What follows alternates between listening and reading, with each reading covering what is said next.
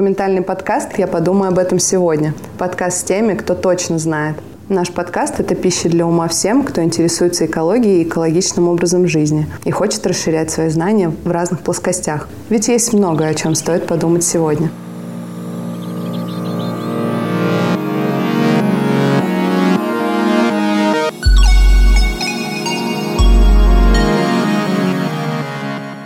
Каждый выпуск в фокусе внимания – новое явление. Гости те, кто точно разбирается в выбранной теме.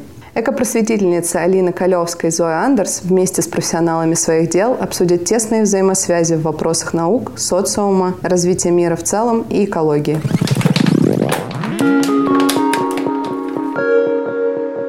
Привет, друзья! Сегодня у нас очередной выпуск, и мы поговорим с психологом Ирой Флотской. Ира находится в Санкт-Петербурге. И привет, Ира! Привет! Привет всем! Привет-привет, Ира!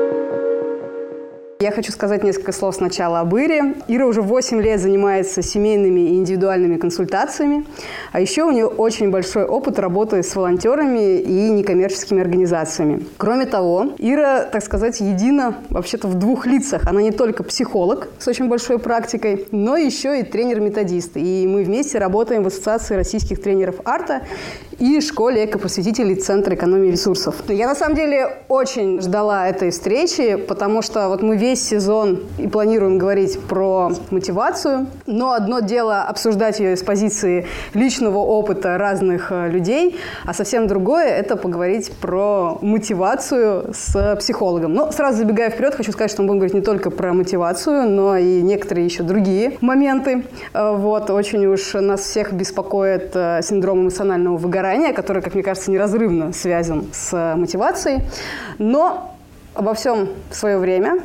А для начала надо чуть-чуть, как мне хотелось бы, разложить по полочкам, что такое мотивация. Ира, Расскажи, пожалуйста, как психологи вообще понимают это понятие?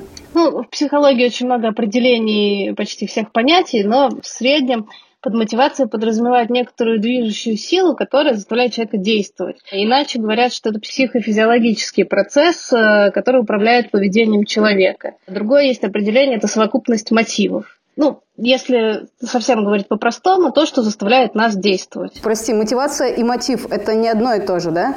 Ну вот по одному из определений мотивация – это совокупность мотивов, но мотив – это, по сути, предмет, который позволяет тебе удовлетворить потребность. Например, э, бутылка воды – это предмет, твой мотив, например, идти, встать с дивана и подойти к холодильнику. Это бутылка воды.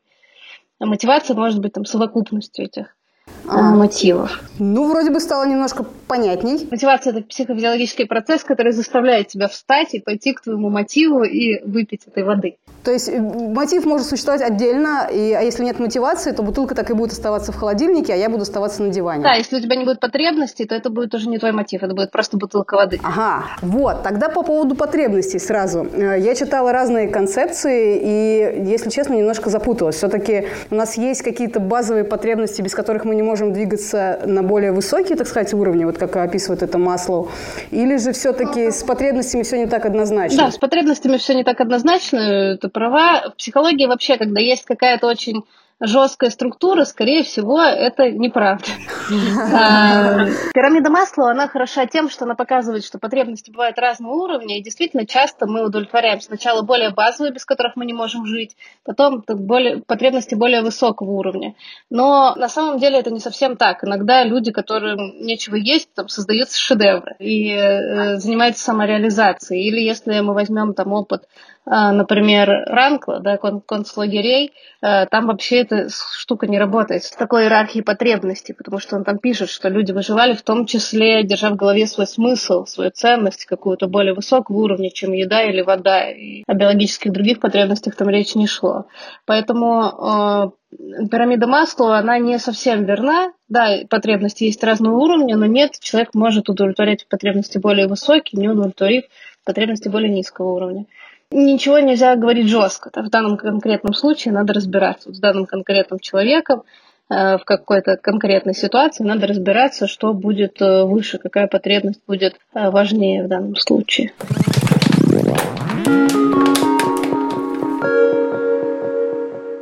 Так, то есть получается, что сама по себе мотивация – это что-то про гибкость, да? И вообще все психологические термины – это про гибкость, то есть как бы здесь нету какой-то вот строгой э, теории, и надо все это как-то переносить. Есть э, отдельные исследования, да, которые можно посмотреть. Отдельные исследования про мотивацию, но они очень локальные, какого-то общего понятия, общего, общей какой-то жесткой закономерности нет. Ну и потом исследования психологически очень сложно организовать, сделать их э, валидными. И сейчас пересматривают какие-то старые эксперименты, исследования, которые вроде бы что-то уже доказали, но сейчас э, картинка меняется. Да, кажется, что, может быть, там предвзято как-то их проводили.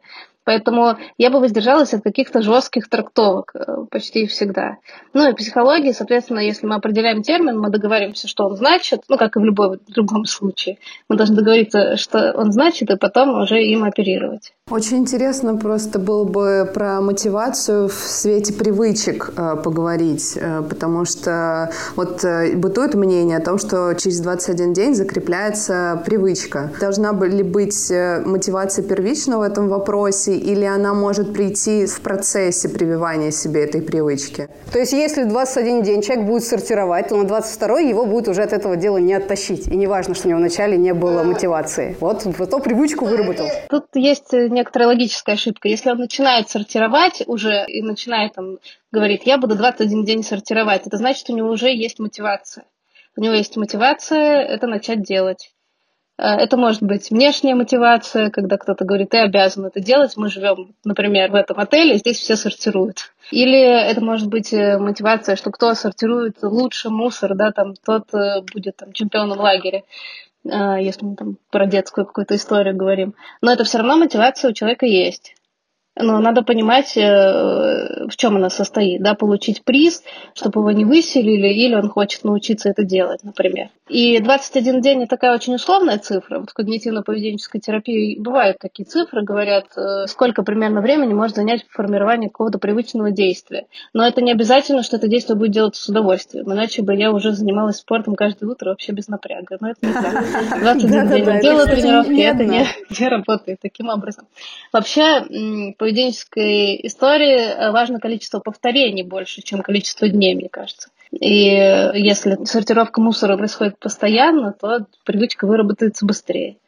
Если там раз в день или в какой-то день вообще нет мусора, то не выработать, или кто-то делает за тебя. А вот такой тогда вопрос. Смотри, если у нас была изначально, допустим, мотивация внешняя в виде, ну, как бы обязательств, да, то есть есть некое место, и нужно сортировать отходы. И вот человек сортирует, сортирует, может у него выработаться при этом внутренняя мотивация, то есть когда это уже человек сам будет хотеть это делать и будет этим заниматься. Если он увидит для себя выгоды, если он будет удовлетворять какую-то свою потребность этим. А потребность при этом может быть самая тоже любая, да? Да. Переход от внешней мотивации к внутренней через выполнение каких-то, ну, в привязке к нашей теме, экологических действий, вот очень интересен. Если, э, ну, если эта мотивация будет внешняя, но он не будет понимать зачем, то когда внешняя мотивация спадет, скорее всего, действие прекратится если человеку это неудобно. Например, один мой приятель сортирует мусор, потому что так нужно реже его выносить, так меньше он копится в квартире. И когда началась пандемия, он э, редко выходил из дома, у него не очень много органического, видимо, мусора, ну или он как-то его, э, не знаю, хранит э, так, что не нужно часто выходить. Он не хотел выходить из дома, и он просто начал отдельно сортировать пластик и стекло, и это дало ему возможность сильно реже выходить. Интересно. Поэтому я, такая мотивация тоже может быть. Я воспользуюсь этим в попытках замотивировать людей внести исключения в свои какие-то привычки и новые веяния, потому что это действительно круто через какие-то базовые э, штуки типа лени, ну, грубо говоря, назовем да, это лень, да, то есть это вот, вот этот рептилоидный мозг, так скажем, он такой, никуда не ходи, просто лежи Ничего на диване, как бы можешь дальше есть все, что ешь. На пандемии это была не лень, это была безопасность. Да, да. Она была еще, ну, там еще более такой базовый. Вот. Но э, да, это может быть и про лень, может быть и про какую-нибудь эстетику, например когда я жила в большой коммунальной квартире, э, у нас была обязательно сортировка мусора. Я туда въехала, и этот ритуал уже был. И у меня была мотивация, ну какая, я хотела жить в этой квартире в тот момент. Сейчас у меня мотивация другая, да, там она и про объемы тоже, и про, ну, понятно, там природные, экологические мотивы у меня тоже есть. Но когда я себя чувствую хуже, я, честно говоря, сортирую мусор хуже, например.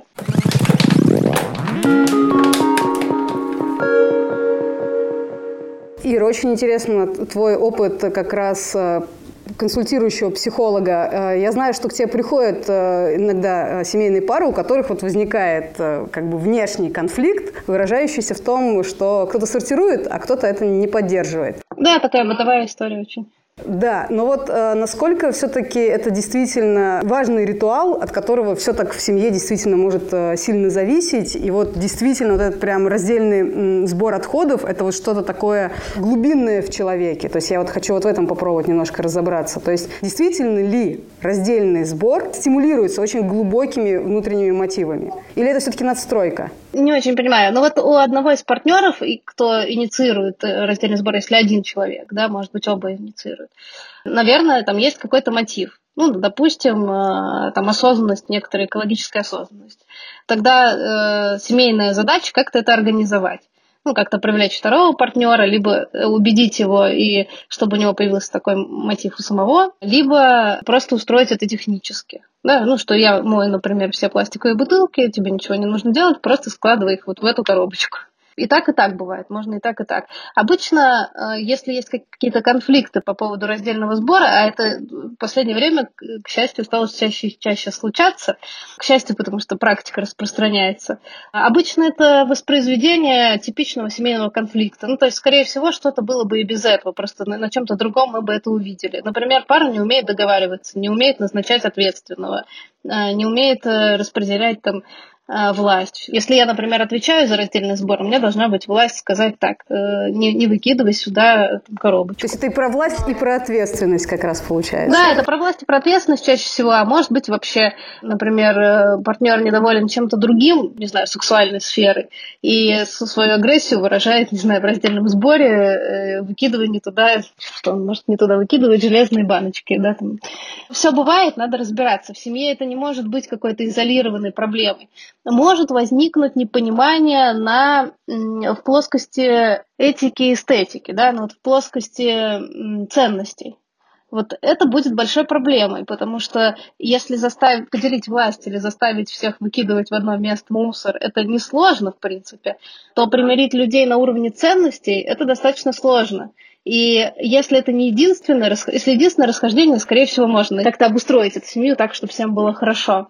А, если таких расхождений много, то может возникнуть сомнение в партнере, это нормально, и может быть действительно этим людям не по пути. Но это раздельный сбор здесь не может быть единственной причиной. Это может быть какой-нибудь последней каплей, например, что я понимаю, что мой партнер, ну, я уже переросла, например, а, какой-то уровень да, осознанности партнер еще не дорос, и как-то эм, нам друг с другом некомфортно, или у нас разные вообще представления о жизни. Это может вот к этому прийти. Ну, в том числе, ведь почему меня вот зацепило то, что ты, Алина, сказала про глубинную проблему. Мне кажется, что для любого человека, особенно э, когда мы делим пространство с кем-то, вот эти бытовые вопросы, они часто могут становиться камнем преткновения. Это может и между партнерами произойти, или там между друзьями, которые делят одну квартиру. Что ну, может быть, и без это, это точно так же, да, это точно так же вопрос отношения к быту. Э, и раздельный сбор точно так же к этому относится. Да, да, да, да. Ну и э, когда мы сходимся в одну, в одну, например, семью или начинаем жить с соседями, у нас разное представление о быте из своих семей и автоматически мало что работает. Всегда нужно, почти всегда нужно договариваться специально, а часто партнерам или соседям кажется, ну, соседям меньше, кстати, соседи больше понимают, что нужно договариваться, а партнеры почему-то, соединяясь, думают, что все должно случиться автоматически. Ну, любовь, да, морковь, это, такой большой... это все такое... Да, но любовь не влияет на привычку там, мыть посуду или складывать куда-то отходы. Давайте вернемся теперь немножко на шаг назад. Вот мы поговорили по поводу мотивации, да, что мотивировать может. А что может их демотивировать? Ну, наверное, не, не удовлетворение потребности какой-то. То есть, э, э, если я делаю, это оказывается впустую. Если я делаю, не вижу в этом смысла. Или если в семье я делаю, а партнер нет, и ну, там становится хуже, например.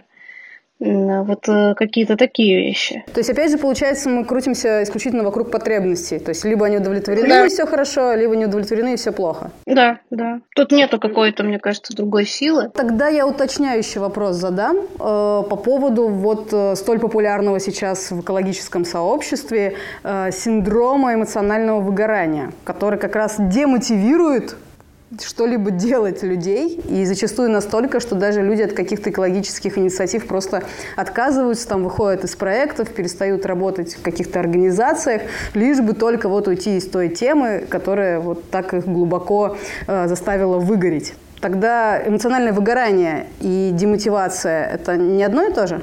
Нет, все-таки выгорание – это процесс такой эмоционального и физического, психологического истощения, который произошел в результате многократного стресса. Если мы говорим про рабочий процесс, а, допустим, я каждый раз пытаюсь помочь коллеге, и каждый раз меня начальник за это ругает. Или каждый раз я делаю какую-то свою обязанность, и у меня не получается, например. Или приходит клиент, и на меня кричит. Там я работаю, допустим, в колл-центре, и мне все время звонят злые люди, которые меня обвиняют во всех грехах, хотя я просто сотрудник колл-центра. И такой постоянный стресс может привести к истощению, к потере мотивации вообще работать. А если мы говорим про, например, раздельный сбор, ну, тут сложно, да, какой регулярный стресс может быть. Если я ребенок, живу в семье, я начинаю собирать э, раздельно пластик, а мама каждый раз ругается, может наступить э, выгорание, допустим, некоторые. Но вообще выгорание больше в профессиональной сфере применимо. Если мы говорим про волонтеров, э, я прихожу каждый раз в школу, и меня никто не слушает. И я не получаю отдачи. В результате этого может произойти выгорание все-таки демотивация, она может быть э, в здоровом варианте. Выгорание – это все-таки такое состояние, э, которое на последних этапах своих уже считается ну, таким очень опасным и требует вмешательства, иногда медикаментозного. Демотивация, когда я понимаю, что так я свои потребности не удовлетворю. И я думаю, ну окей, может быть и не надо. Но тогда, по идее, цепочка демотивации может привести к выгоранию в том числе. То есть, если постоянно ну, да. человек встречается с какими-то препятствиями на своем пути. Я думаю, да, просто это понятие из разных плоскостей, а не из разных теорий. Как я уже говорила, в психологии очень много теорий, и мы часто пытаемся да. совместить э, разные, они не всегда совмещаются. Не, не обязательно, они могут просто существовать параллельно, эти слова. Ну вот это и интересно как раз, потому что э, опыта-то у меня, например, очень много, но я, например, понимаю, что мне не хватает зачастую теории теории. И как раз вот возможность пообщаться с тобой – это как раз возможность подложить теорию под тот э, опыт, которого, может быть, даже слишком много. И вот поэтому еще чуть-чуть касаемо эмоционального выгорания. Я услышала, что там есть этапы. Да, есть несколько этапов. Первый этап, э, как ни странно, это этап вовлеченности и очень большой активности. И когда человек вовлекается в какую-то деятельность и не экономит свои силы, точнее, не распределяет их как-то рационально – это первый шаг к выгоранию. Почему? Потому что вовлеченный человек не очень видит какие-то препятствия, но с ними сталкивается. Например, он тратит все свое свободное время на экопросвещение, потом оказывается, что там разлаживается личная жизнь, а отдачи в экопросвещении, допустим, ему не хватает. Ну, опять же, те же школьники не слушаются или там директор не оценивает инициативу. А часто еще бывает, что на очень э, человек с большим энтузиазмом, на него спихивают много задач, потому что энтузиазма-то много, он готов делать все, его перегружают совсем, и сил не остается вообще, ни, ни эмоциональных, ни физических. Поэтому такая опасная стадия, и если есть кто-то, ну, какой-то наставник или ментор, хорошо бы, чтобы он так регулировал количество работы на человека. И дальше это движется уже к таким фазам равнодушия, апатии, такой раздражения на клиентов потенциальных, там, слушателей и так далее.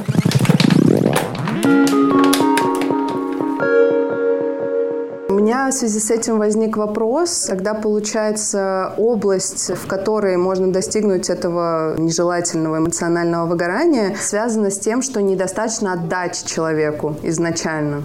То есть вот как наш, например, сектор, это такая, можно сказать, неблагодарная немного работа, и все чаще именно в экосообществе я слышу про выгорание, просто потому что отдачи социальной недостаточно. То есть люди все время, ой, да там раздельный сбор, ой, да экологию уже не спасти, ой, да планете конец и все такое. Либо ты в информационном пузыре, что тоже не исключено. Не исключено. Но вопрос классный, действительно. Если будет много отдачи, то не будет эмоционального выгорания? Ну, факторов, которые приводят к эмоциональному выгоранию, заболеваний гораздо больше. Я так здесь а еще? пример. Это могут быть какие-нибудь структурные проблемы, которые есть в организации. Допустим, мне, чтобы провести э, занятий нужно конкурировать еще с 10 волонтерами. Это может быть мне субъективно неприятно, допустим. Могут быть там проблемы с администрацией, сложно всегда договариваться. Каждый раз я трачу очень много времени.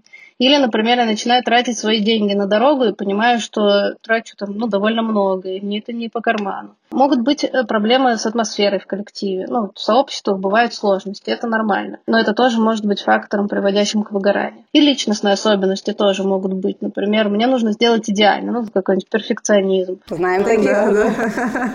да. А идеально не получается, потому что, например, с группы подростков идеально это, ну, нормальный средний уровень шума, там тебя не выгнали, ты не расплакался, не убежал. Это нормально для подростка. Или там хочется провести очень много, а я не успеваю все. Ну да, такой вот, э, хочется спасти всех. Э, это тоже может приводить к выгоранию. Поэтому тут совокупность и каких-то организационных факторов, и атмосферы в коллективе, и личностных особенностей человека. Потому что кого-то это приведет к выгоранию, кого-то нет. А у меня такое ощущение, что от эмоционального выгорания никак нельзя спрятаться. Где-то на тебя и настигнет. Если не с одной стороны, так с другой. Все, что ты назвала, Ира, это вот как будто бы недостаток признания, что приходится конкурировать с кем-то или приходится доказывать свою экспертность там, условно говоря. И опять же, я сталкиваюсь с этим очень часто в эко-сообществе, что ты сначала должен рассказать о том, что у тебя там 100-500 лет э, стажа там, и ты обратил свою веру миллиард людей. Вот это недостаток доверия в нашей области. Возможно, вот как бы вот эти вот запараллеленные понятия доверия и признания для меня как для индивида. Да, это тоже может быть. Но это не, не обязательно все про одно и то же. Можно не искать, мне кажется, общее понятие. Например, деньги являются хорошим мотиватором. Но если это волонтерская работа, и она без денег, тогда там возрастает ценность других факторов, например, признание. Да. Это очень важно. А вообще признание это хорошо или плохо? Потому что может же быть здоровый эгоизм просто и, или не может. Вот признание это вообще что? Нам нужно признание? Возможно, я ошибаюсь, но из моего опыта зачастую в обществе как-то не очень хорошо смотрят на тех, кто стремится к признанию. Я завидую. Я, я не думаю, что это плохое. Я вот не рассматриваю это слово в плохой какой-то коннотации. Ну, то есть, мне кажется, у нее нет плохой коннотации, желания признания. Просто важно, чтобы этот мотив еще с чем-то сочетался. Ну, то есть, если у меня есть только желание признания, и я занимаюсь экопросвещением, э, может быть, у меня будет содержание моих занятий страдать. Я буду заниматься больше самолюбованием. А тут важен баланс. Но само по себе желание там, признания и какой-то отдачи, мне кажется, это вообще нормальная абсолютно потребность человека. Те, кто публично выступают, так или иначе, скорее всего, в этом нуждаются. Потому что если у них есть другой мотив, и этого мотива вообще нет, ну, это признание, то, скорее всего, этот человек будет заниматься чем-то другим, например, методически разрабатывать что-то, но не выступать публично. Ну, перенося на себя, вот прям по-честному, так сказать, я могу сказать, что, мне кажется, разработчик, он тоже за признание это в том числе делает, потому что я вот как бы, у меня основной рубль именно получаю за счет разработок, и мне важно, чтобы мои разработки ценились. Да, но это может быть другое. Там, признание это может по-разному выражаться. Может, могут хвалить прямо, а могут хвалить твою разработку. Это да, разработку. Да. Или ты видишь, что твои там игры, например, твои разработки покупают чаще, и ты такой, да, вот это признание. Ну да, да, я, я про это. Это сейчас для меня вообще открытие какое-то, что на самом деле признание может быть прямое, направленное на человека, а может быть направлено на продукт его деятельности. А человек это расценивает как признание ему самому, хотя на самом деле оно адресовано продукту. Кому что важно. Если мне важно, чтобы мне вот Э, отдача, например, шла из зала, из аудитории, вот, чтобы люди прямо ко мне подходили и хвалили, ну, вот такая может быть потребность. Тогда я буду выступать. Ну, и мне важно показать, какая я, да, вот повзаимодействовать с аудиторией. А может быть, мне важно сделать продукт, которым будет пользоваться много людей, и я буду сидеть его разрабатывать. Ну, то есть это просто чуть-чуть разные потребности. Ну да, потому что в итоге на выступлениях мы же тоже выдаем какой-то продукт, просто он не тиражируется, возможно, дальше, и мы прямо в ту же минуту, по сути, собираем эту обратную связь, мы видим там, как люди отреагировали или что они говорят, как они участвуют в этом этом выступлении, если у них есть такая возможность. И в этом заключается признание, что, что они тебе потом говорят, вот, ты мне открыл глаза, или там, я узнал что-то интересное из твоего выступления. По факту все, все с продуктом так или иначе связано. Я немножко, наверное, знаете, про другое говорю, э, вот э, сформулировала, что люди, которые выступают, для них э, важно быть в центре внимания. Может быть такая потребность быть в центре внимания. А у меня тогда вопрос. Правильно ли я понимаю э, в ходе вот нашего разговора по поводу признания и всего вокруг этого, что хорошим советом для того, чтобы избежать эмоционального выгорания, будет обращение как раз вот к этой потребности и ее ну, как бы поддержание, например, если человека будут хвалить, если он будет получать обратную связь. Вот это так, да? Да, это так. И я видела случаи, когда, например, в некоммерческой организации человек, ну, сотрудник, не волонтер, работает. Не, не один такой случай видела. И он занимается операционной деятельностью, и к нему прилетает меньше этого признания, хотя он не меньше делает вклад в цель. Поэтому иногда важно этого человека, например, на конференцию отправить, как лицо организации, или что-то такое вот сделать. Да-да-да, да. Я вот именно про это сейчас подумала, что в целом, как бы раз хвалить, это тоже неплохо, наоборот, хорошо, и более того, это такая волшебная пилюля, достаточно универсальная получается – то значит э, организаторам, руководителям и всем прочим важно просто задумываться о том, как это интегрировать вот в свои все процессы и проекты, чтобы это доходило до каждого человека. Да, да, совершенно верно, чтобы каждый человек получал эту отдачу. Ну, бывает те, кому это совсем там почти не нужно, но чаще всего нужно. Тогда еще один вопрос по поводу помощи себе в ситуации, когда ты находишься в эмоциональном выгорании на первых каких-то стадиях. Как можно помочь самому себе? И можно ну, во-первых, важно заметить это состояние. Тут есть какие-то маячки, по которым можно понять, что есть истощение, усталость. Некоторое, когда равнодушие появляется, когда там сил меньше, не хочется идти заниматься деятельностью, когда раздражение на коллег э, появляется, на благополучателей, на, ну, на слушателей, если про экопросвещение мы говорим. Важно это заметить. Я, например, чувствую, что я очень устала, когда я чаще на такси начинаю ездить. Ну, то есть у каждого тут свои маркеры. Важно это состояние поймать и попробовать разобраться, в чем проблема. Она в том, что я не могу с коллегами договориться, кто что делает, допустим. Или она в том, что я отдачи не получаю, или у меня мало похвалы, или я трачу слишком много времени на эту деятельность. Может быть, мне нужно снизить количество, или проект сменить. Бывает, что я перерастаю, мне можно давать уже более ответственные задачи, а в организации, допустим, их нет просто таких, такого, такого варианта. Может быть, нужно перейти в другую организацию или сменить профиль. В общем, подумать о причинах, разобраться в причинах. Ну, если мы говорим про первые шаги, про профилактику выгорания, то это скорее про то, чтобы давать себе время на отдых, э, чтобы был баланс э, отдыха и работы или отдыха какой-то другой занятости – и смотреть, как там у меня все остальные сферы жизни, потому что э, волонтерство может занимать большую часть, но тогда я должна быть удовлетворена всеми остальными сферами, потому что часто путают выгорание и такое смещение проблем с личной жизнью, например, в какую-то дополнительную деятельность. Ну, то есть у меня сложности дома, а, мне сложно про это думать, но это уже такое а, аналитическая трактовка. Мне сложно про это думать, и я больше сил уделяю работе, а на самом деле у меня нет мотивации работать. У меня есть мотивация сбежать от проблем дома. С точки зрения аналитической, какие вопросы лучше себе задавать в таких ситуациях? То есть как, как себя проверить, как погрузиться в этот поток собственных э, чувств и потребностей? То есть чек, как, как чек. себя да, спросить? Потому что это все звучит классно, там, как обращаться к себе, но на самом деле, с учетом того, что люди не, не всегда могут даже обозначить четко чувства, которые они испытывают в этот момент, как вот себя настроить на этот лад э, внутренней работы? Ну, я бы сказала, что если человеку сложно обозначить чувство, то лучше обратиться к специалисту, потому что, ну, вот э, там, скорее всего, не, не такой высокий уровень осознанности в этих сферах, да, и лучше просто за помощью сходить. Не, не обязательно... Самому в этом разбираться очень сложно, это правда. Это прям... Я даже не, не уверена, что это возможно в некоторых случаях, когда защитные механизмы очень хорошо работают, и человеку сложно пробраться к своим реальным переживаниям. Вообще это может занимать там полгода терапии. Но это скорее про случай, если все время что-то не ладится на работе, может быть, дело не в работе. Если все время что-то не ладится в волонтерской деятельности, может быть, дело не в ней.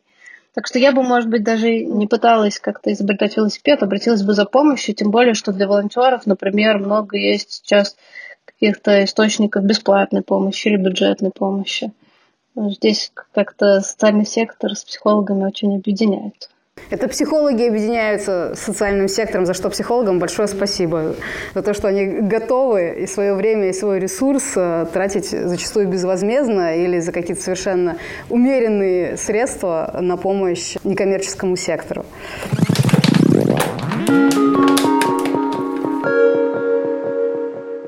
Хотелось бы поговорить о твоей личной мотивации, Ира. Вот мы разобрали это с позиции более-менее научной, да, там теоретической, а вот хочется про твой импакт внутренний, то есть вот э, то, что тебя мотивирует э, к действиям.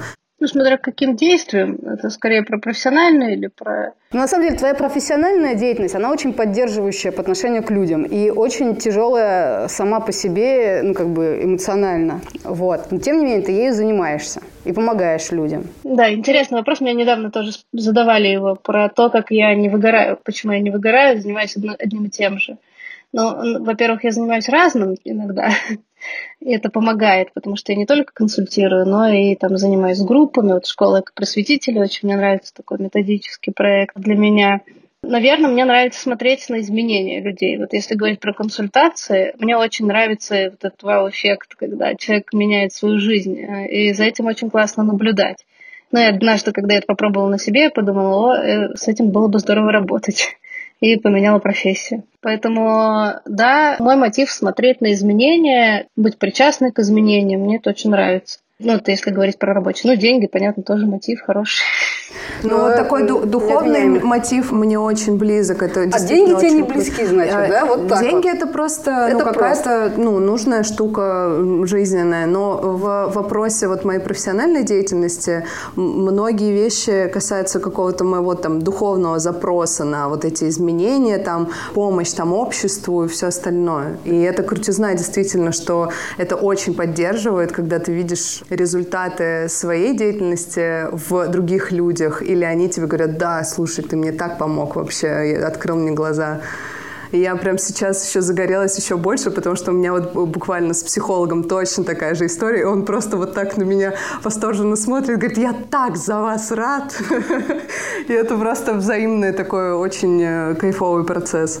Я тут шучу по поводу денег, вот, но, конечно же, действительно, вот эти высокие материи, они прекрасны. И мы замкнули круг в нашем разговоре, вот я сейчас это поняла, да, что то, с чего мы начали, о том, что мотивации бывают разные. И вот с одной стороны могут быть очень базовые, а с другой стороны удовлетворение базовых не мешает одновременно удовлетворять вот э, что-то связанное с такой вот самореализацией и э, важностью от действий. Это очень интересно, конечно. Если психолог будет работать бесплатно и не будет получать за это деньги, там может возникнуть какой-нибудь другой мотив. Он может быть не очень полезный для клиента.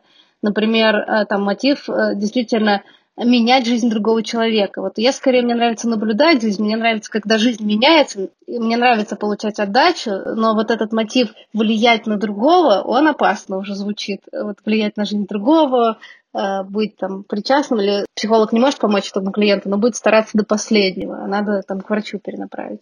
В общем, тут много таких нюансов. И деньги, они обеспечивают именно профессиональность этой деятельности. Я получаю за это деньги, и мне не нужно от клиента ничего другого мне не нужно его там признание, мне не нужно власти над ним. Ну, это может быть такой уже очень специфический вопрос, касающийся именно психотерапии, но там какие-то дополнительные мотивы могут очень сильно мешать, очень могут э, сильно влиять на процесс. И хорошо будет там, психологу осознавать. Поэтому терапия должна происходить за деньги, кроме кризисных случаев или кроме, например, когда грант, когда там психолог проходит обучение, ему нужно практиковаться. Или он берет одного клиента, допустим, бесплатно на, в социальной сфере, это тоже ок, ничего страшного. Но если это полностью бесплатная деятельность, это уже как-то очень сдвинутые какие-то мотивы. Вот не, не очень понятно, что это. Минутка рекламы. Хочу сказать, что у Иры очень классный Инстаграм, где она в том числе пишет очень много о том, как выбирать психолога правильно. Я вот очень много оттуда всего черпаю и всем рекомендую. То есть не обязательно идти к Ире на консультации, но можно просто почитать вообще, как должны правильно работать психологи, и на основе этого возможно поменять своего психолога. То есть, с одной стороны, деньги – это мотиватор, а с другой стороны, это просто инструмент, который вот создает определенную систему. То есть, без него она не может э, работать, да, то есть, как бы законы определенные задает. Это я про то, что на деньги можно тоже смотреть с разных сторон. Да-да, деньги в терапии могут быть вообще дополнительным инструментом, когда мы можем повышать ценник, понижать ценник. Ну, в общем, это уже отдельные техники. Но это тоже интересно, потому что на самом деле, мне кажется, в какой-то степени это применимо и к экопросветительской работе. В том плане, что вы можете меня поправить, это просто как идею сейчас выбрасываю, да, в том плане, что мы тоже же в какой-то степени занимаемся помоганием, но не то, чтобы внутренних каких-то изменений, а скорее создание каких-то условий для того, чтобы там был отлажен экологичный образ жизни, если человек этого хочет. И тоже вот деньги могут быть таким инструментом отлаживания этой системы, чтобы человек к этому относился осознанно ко всем процессам. Сторон. Да, я согласна полностью. То, за что люди платят ровно заработанными деньгами, скорее всего, для них будет как будто бы э, выше значимость этого, важность. А ты, Ир, как думаешь, да, я согласна. это? Да, потому что если ты, например, покупаешь обучающий курс за 100 рублей, то ты, может быть, его даже не откроешь. Если там за 10 тысяч, то ты точно откроешь. Точно там пройдешь хотя бы несколько модулей. И тут мы не говорим, получается, про мотивацию, да? То есть это э, просто вот как бы сам, сам сама важность вклада здесь важна. То есть э, вот мотивация, Нет, мотивация тут растет. Мое, мое желание, стремление пройти курс растет, если я плачу больше денег. То есть просто жаба душит, и поэтому хочется проходить? Ну, в том числе, да. да. Ох, люди, как же интересно мы устроены, и в то же время банально, если честно. Мне кажется, что наш разговор – это преддверие вообще большого очень исследования, потому что хочется с разными людьми поговорить о том, что их мотивирует на конкретные проекты. Но вот после разговора с тобой я, Ир, понимаю, что вообще слово мотивация, оно какое-то очень избитое, что ли. Ну, то есть очень много под этим понимают, а при этом зачастую это совсем не так. А вот, Ир, ты как думаешь, все-таки вот к мотивации вот это вот отношение, оно правильное или мы слишком многое ждем от мотивации? Для того, чтобы какой-то процесс запускался и шел? Мне кажется, это очень базовая вещь. Ну, то есть мы не делаем ничего, не имея мотивации. Ну, то есть если мотивации нет, мы не делаем. Если мы делаем, значит, она уже есть. И мотивацию можно создавать, стараться себе искусственно или там кому-то искусственно она может быть э, какой-то уже имеющейся у человека. Мне кажется, не нужно даже про нее специально говорить. Она всегда есть, если человек уже там к тебе пришел и начал что-то делать. Ну, или начал дома что-то делать. Мы можем ее либо повышать, либо понижать. Может быть, что мы вообще никак не можем на нее повлиять. А ты вот сказала про искусственно созданную мотивацию. Это скорее система плюшек каких-то, что ты человеку говоришь, вот, э, предлагаем тебе сделать вот это, и ты за это получишь вот это. Мотивация бывает положительной и отрицательной. Либо ты сделаешь это и получишь что-то хорошее, либо ты сделаешь это и не получишь плохого, что-то делаешь, получаешь хорошее или не получаешь плохого, или что-то не делаешь и получаешь хорошее или не получаешь плохого. Там, в принципе, вот четыре варианта. Ну, то есть э, штраф – это отрицательная мотивация. Если я э, не подберу бумажку, у меня штраф будет. Если я подберу бумажку, меня похвалит там, мама. Это положительная мотивация. Очень интересно, что это все как будто бы из детства, опять же, вот и мы к одобрению возвращаемся, к признанию, что вот как будто бы есть этот запрос на получение какой-то условной выгоды от любого своего действия. Ну так да, это база, это то, как человек устроен. Собственно, у него может быть положительное подкрепление или отрицательное. Не обязательно это про одобрение мамы. Это может быть и про, ага, я внес вклад, и мой двор стал чище, мне приятнее в нем находиться. Или я там ощущаю свой вклад в то, что там планета становится чуть-чуть лучше, или не становится быстро хуже. Ну, то есть это тоже система как бы самопризнания, что ты, вот я, я молодец, я там начала, например, сортировать отходы там какое-то количество лет назад, и это до сих пор поддерживает меня вот на этой волне, что я это начала и горжусь собой, что я продолжаю это делать. Ну, может быть, да, э, что я, я это делаю, у меня есть ценность э, такая, и я ей следую. Мне это нравится. Я делаю вывод, что признание и стремление получить признание, это вообще-то хорошо. Конечно, да, хорошо. одна из базовых вещей. Как, как да, внимание, да. как мне кажется. Признание – это словесное или письменное обнимание. Да, да. Я бы, опять же, не делала бы таких выводов однозначных, потому что иногда эта штука нам мешает в жизни. Ага, вот. Вот я чувствую, что что-то, вот как-то уж больно я начинаю идеализировать это признание. Да, да, мне кажется, просто мысль. пытаешься найти хороший универсальный инструмент э, для работы, да. а его, может быть, и нет. А потому что каждый человек индивидуален, у всех свои вот эти вот мотивации. Ну, желание получить признание может быть, что человек будет, не знаю, публично фотографии выкладывать, что он сортирует эти, не знаю, пластиковые коробочки из-под йогурта, а потом выбрасывать это в общий мусор. Mm-hmm. Он будет получать а, признание. То есть, когда он ради признания просто делает деятельность, которую сам на самом деле бы так не делал. То есть он делает это только ради признания. Да, и когда никто не будет смотреть, человек сделает э, что-то такое недостойное признания. Mm-hmm. Поэтому нет, э, у всего есть свои границы. Но если это один из моих мотивов, и я его дополучаю с помощью своей деятельности, почему нет? Тоже хорошо. Ну и границы это тоже прекрасно. Это хорошо о них знать и уметь их вовремя обозначать, если вдруг э, ты не один в процессе. Про границы, мне кажется, надо делать отдельный сезон. Да, мне тоже так кажется. Прямо так назвать. Сезон про границы. Это сезон про мотивацию, а будет сезон про границы. И там вообще тоже реально можно о многом поговорить. Здорово, спасибо большое. Э, к сожалению, по поводу границ. У нас есть границы, которых мы не можем избежать, это время. И вот сейчас эти границы э, сжимаются. А нам осталась последняя тогда, это традиционная часть. Ир, мне кажется, ты ее оценишь. Мы во всех своих э, выпусках обязательно подводим такие итоги, собираем обратную связь друг от друга и делимся благодарностями к тем, благодаря кому этот выпуск смог состояться. Мне очень понравилось о том, что мы э, говорили и про сращение мотивов, э, мотивации, признания и внимания. Это, мне кажется, к интересным мыслям меня приведет в сфере профессиональной деятельности. И что касается мотивации как бы для вот этого э, древнего мозга, который просто минимум усилий хочет достигнуть максимума комфорта. И это действительно классно, через это заходить, как бы через вот эти базовые потребности людей, к чему я уже стремлюсь. И как раз, видимо, ради этого мы сделали сезон мотивации. И начали с него наш выпуск, да, да чтобы подумать об этом. Спасибо большое, Ира.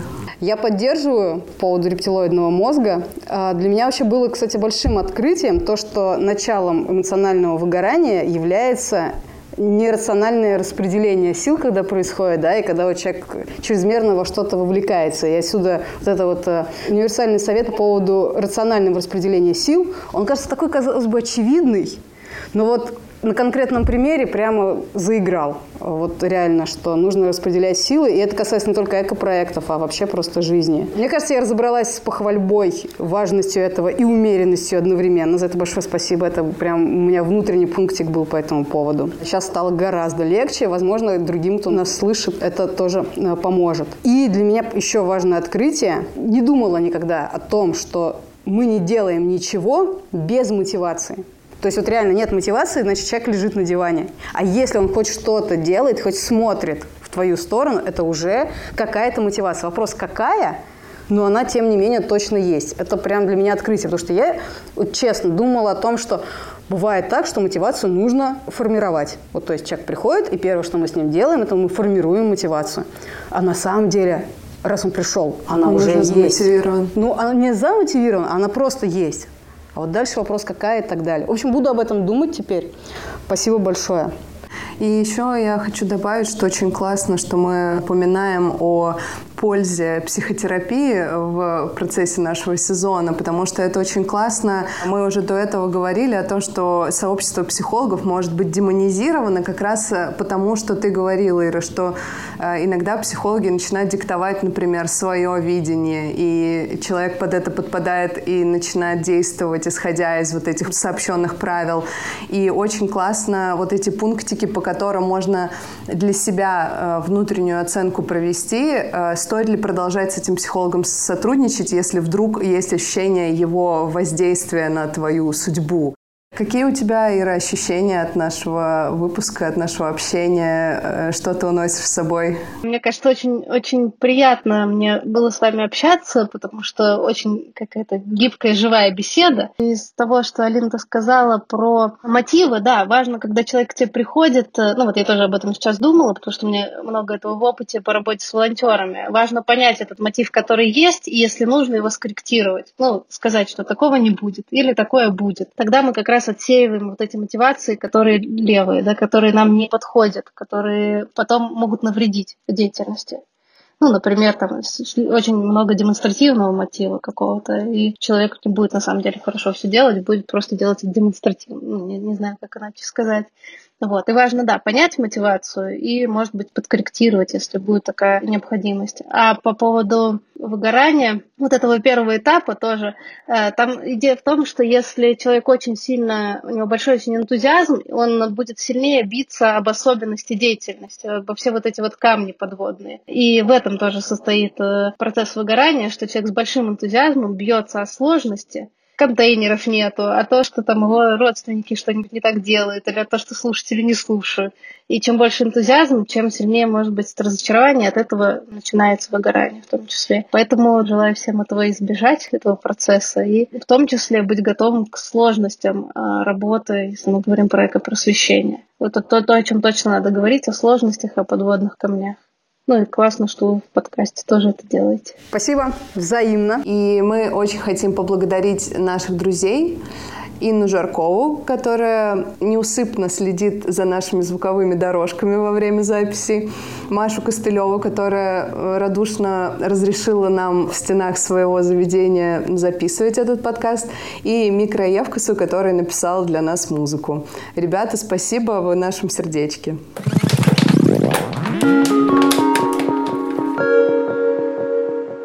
Слушайте нас в Apple и Google Podcast, Spotify, CastBox, SoundCloud и Яндекс Музыка. И если вы будете ставить оценки и оставлять комментарии, это поможет все большему числу людей узнать о нас. В описании подкаста мы будем традиционно складывать ссылки на проекты, которые будут участвовать в выпусках, а также неизменными там будут ссылки на наши с Алиной блоги и, конечно же, на Центр экономии ресурсов. До встречи в следующем выпуске. Спасибо всем, пока.